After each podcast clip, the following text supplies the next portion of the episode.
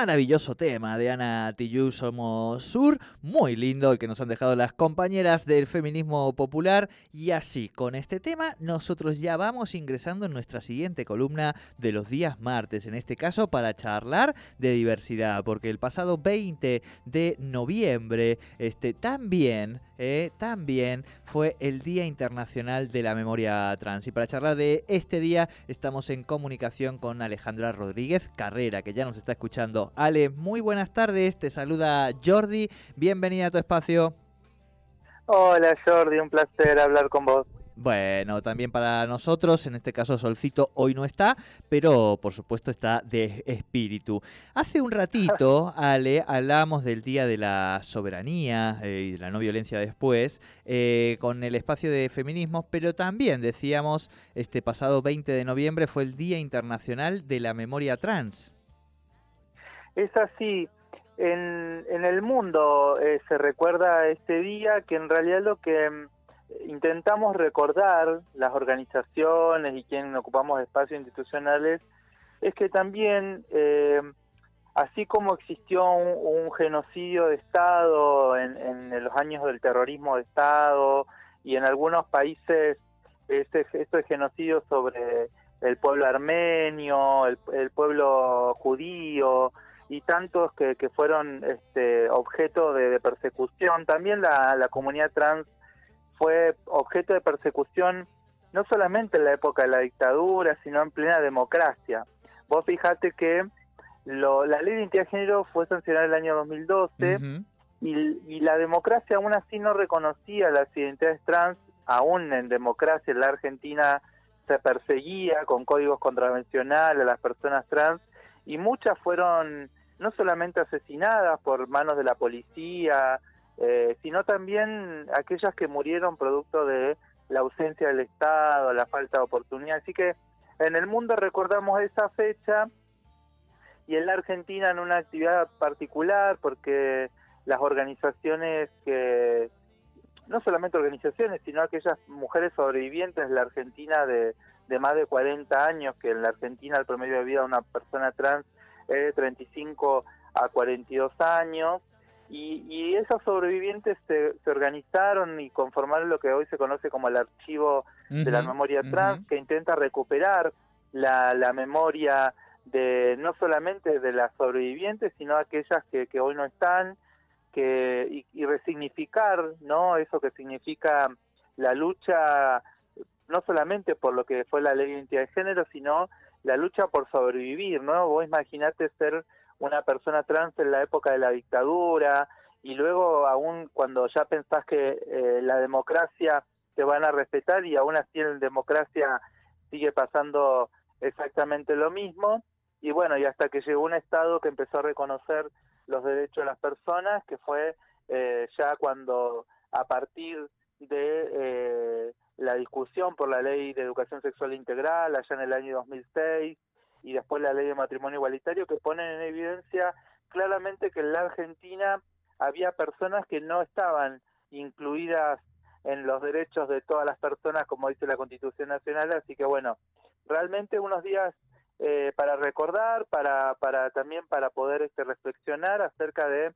la, la importancia de vivir en una democracia que reconozca los derechos de todas las personas, pero también una democracia que dé igualdad de oportunidad de todas las personas, porque no sirve de nada tener eh, algo escrito en, en, la Constitución o en las leyes y en las normas, sino después que en, la, en el día a día no se respetan los derechos de las personas dándole igualdad de oportunidades en el acceso al trabajo, en la educación, la vivienda y en la salud, y eso es un poco lo que queremos reflexionar, ¿no? Claro, claro. Eh, estaba pensando también eh, eh, que mucho, bueno, eh, venimos hablando, entiendo que esta actividad que han estado haciendo las últimas semanas también tenía que ver con esto, el, el, tema del banderazo y de la, de la visibilización y de la importancia ahora, Ale, y entiendo que esto también es parte de las políticas que tanto en la ciudad como en la provincia desarrollan o piensan desarrollar, en cómo ir construyendo entonces esta, esta memoria de un colectivo que, como vos decías, eh, lamentablemente todavía sigue teniendo una esperanza de vida eh, que prácticamente equivale a la mitad del resto de las personas, ¿no? Exactamente. vamos a ver qué pasa cuando se haga el censo el año que viene, pero eh, ya en el, en el censo de los 2010 la expectativa promedio de vida, la esperanza de vida de una, de una mujer en la Argentina era de 70 años. Eh, entonces, como vos decís, ¿no? La, vos fijate que es la mitad del promedio de una persona y esto realmente eh, tiene que ver, ¿no? Con, con esto. Cuando vos, cuando en Buenos Aires escuchamos ahí en el, en, el Centro Cultural Kirchner el podcast que se hacía con relación a, esto, a esta actividad del archivo, y la escuchábamos a María Belén Correa, que es hoy quien conduce el archivo de la memoria trans, y, y realmente lo que, lo que tuvieron que pasar las compañeras en la época de la dictadura, y, y todavía hay cosas que no, por supuesto que no estamos igual que antes y nosotros nosotros todos los días tenemos motivos para festejar que la ampliación de derechos que, que, que se pueden conseguir todos los días, ¿no? Por eso de, de, compañeras que, que se pueden que pueden conseguir un, un, trabajo formal, que compañeras y compañeros que ingresan a trabajar en distintos organismos públicos, eh, que las infancias trans puedan hoy ser visibles y acompañadas por las familias, pero todavía sigue habiendo eh, muchas este, personas que eh, siguen pensando que eh, las cuestiones relacionadas con, sobre todo con lo trans, ¿no? Las infancias, las adolescencias trans,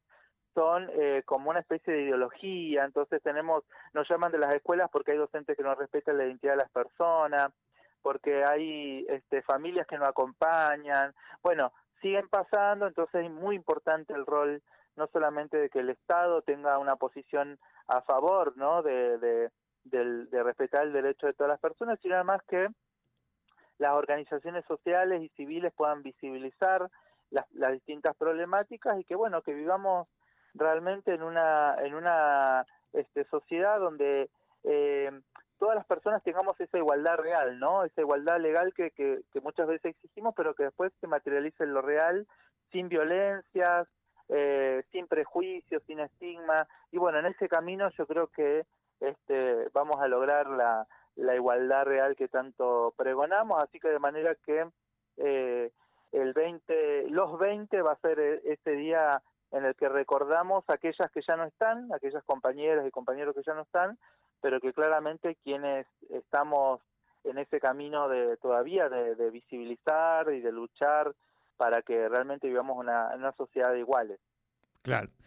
Bien, Ale, clarísimo. La, última consulta. Em, bueno, hoy hablábamos con, con, Jorge Nahuel, este, lamentablemente de lo sucedido allí en, en Río Negro, en, el Bolsón, con el asesinato de un joven mapuche. Em, nos hacíamos eco de lo sucedido en Capital Federal a manos de la violencia institucional. Eh, vemos que estos eh, discursos del odio, eh, de los que hemos hablado mucho también en estas columnas, van teniendo después repercusiones, digamos, ¿no? O generan caldos de, cultivo y demás.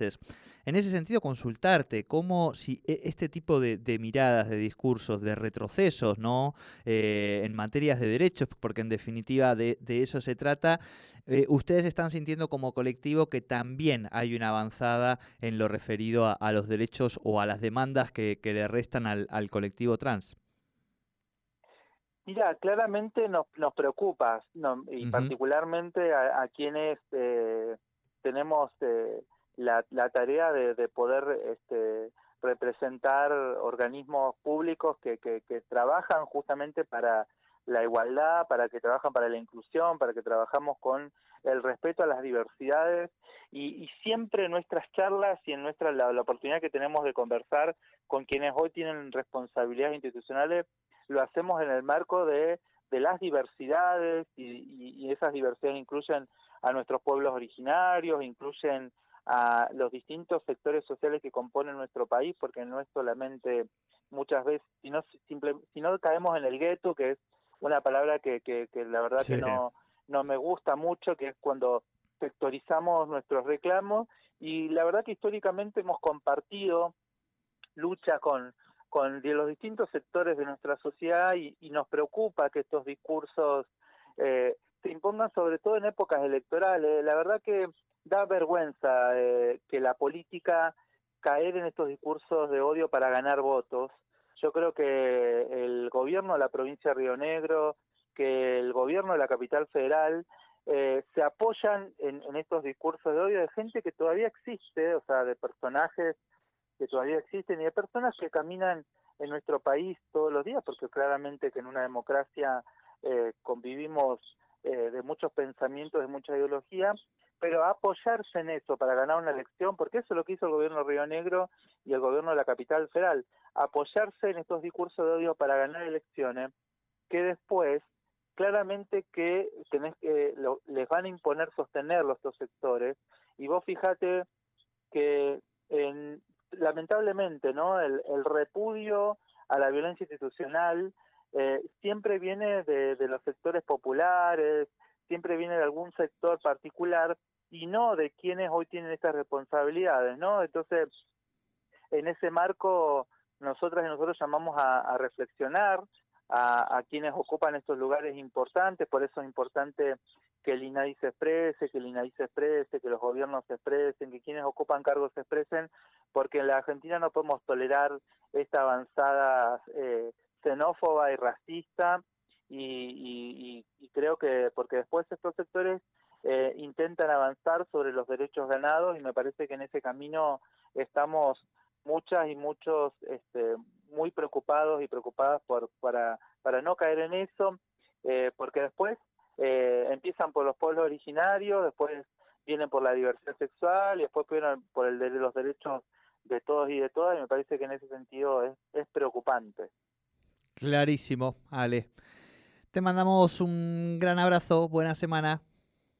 Gracias, igualmente, y que termine así el programa. Un abrazo para todos y todas. Bueno, hablábamos entonces con Alejandra Rodríguez Carrera en nuestro espacio de diversidades a propósito de este Día Internacional de la Memoria Trans.